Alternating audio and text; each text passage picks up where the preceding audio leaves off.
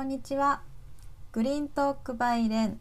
植物専門店。レンのスタッフが今注目するサステナブルな物事を紹介します。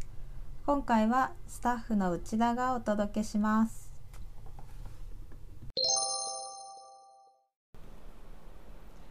1番目のトピックは発電した人の顔が見える電気を変えるみんな電力です。2011年に設立されたみんな電力は電気の生産者と消費者をつなぐ日本唯一のサービスです。みんな電力の電気を購入することで電気料金の一部が発電所への応援金となります。2016年4月の電力自由化によって日本でも電力会社が選べる時代になりました。さまざまな電力会社が低価格を売りに差別化しているのに対しみんな電力は発電した人の顔や地域や発電方法が見えるトレーザビリティを特徴にしています。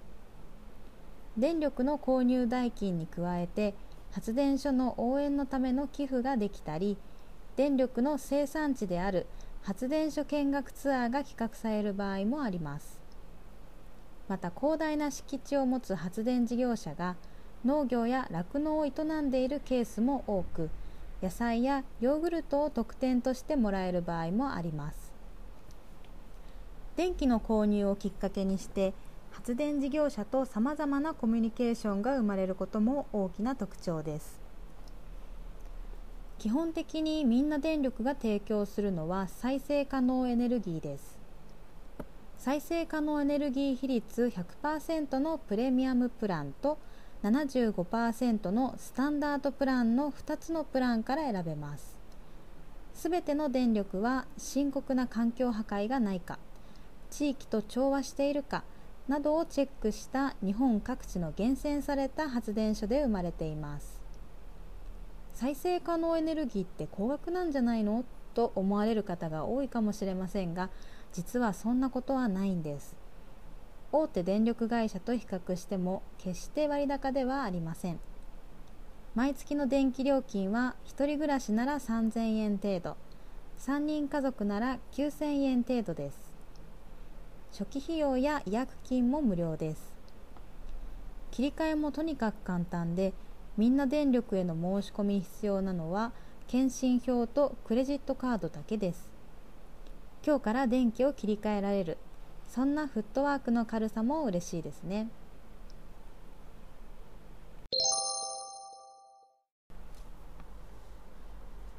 2番目のトピックはポスター広告も再利用の時代へ。エコアルフです。スペイン発のサステナブルファッションブランドエコアルフが日本初出店に合わせて展開した広告ポスターが話題を呼びました。エコアルフは2009年にスペインで創業しました。網にかかったプラスチックやペットボトルなどの海洋ごみから作るリサイクルファブリックを研究開発しそれらを利用したアパレルや雑貨などを製造販売しています。通常天然素材で作ったテキスタイルの染色には大量の水を消費します。同社のリサイクルファブリックはスペイン国内の漁師たちの協力のもと回収された廃棄物を原料に色ごとに分別分解し糸にして再生ポリエステルやナイロンを作ります。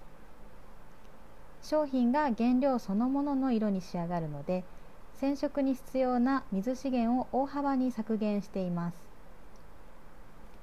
同社のアジア初進出となる旗艦店が3月13日に渋谷にオープンしました。オープンに合わせて渋谷駅周辺に貼り出されたポスターはなんと他企業の使用済みポスターを再利用したものでした。使用済みポスターを提供したのは吉野家メルカリみんな電力朝日新聞社 KDDI などです。各社の使用済みポスターを貼り合わせてシルクスクリーンで白い下地を作りその上にカラーインクでこんな文字が印刷されています。廃材をリサイクルして資源を無駄にしない。例えばこの広告のように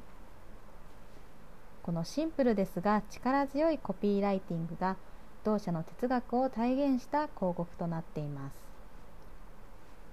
広告を担当したブレイクスルーカンパニー GO のクリエイティブディレクター戸川直弘氏は他企業の広告を利用するというおそらく世界初の試みだ。まだ無名のブランドに日本代表する企業が自社広告を塗りつぶすという手法にもかかわらず賛同してもらっている。サステナビリティこそこれからの社会にとって最も重要なテーマであることを強く印象づけられるのではないかとコメントしています。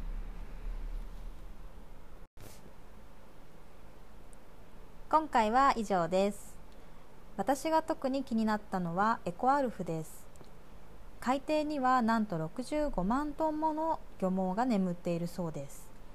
スペインでは2015年からこれらの海洋ごみの回収を行っており4年間で500トン以上もすでに回収しているようですね。日本ではまだ始まったばかりで回収業者を募集中のようですが日本の海にはどれだけの海洋ごみがあるのかも気になりますそれではまた次回お会いしましょうありがとうございました。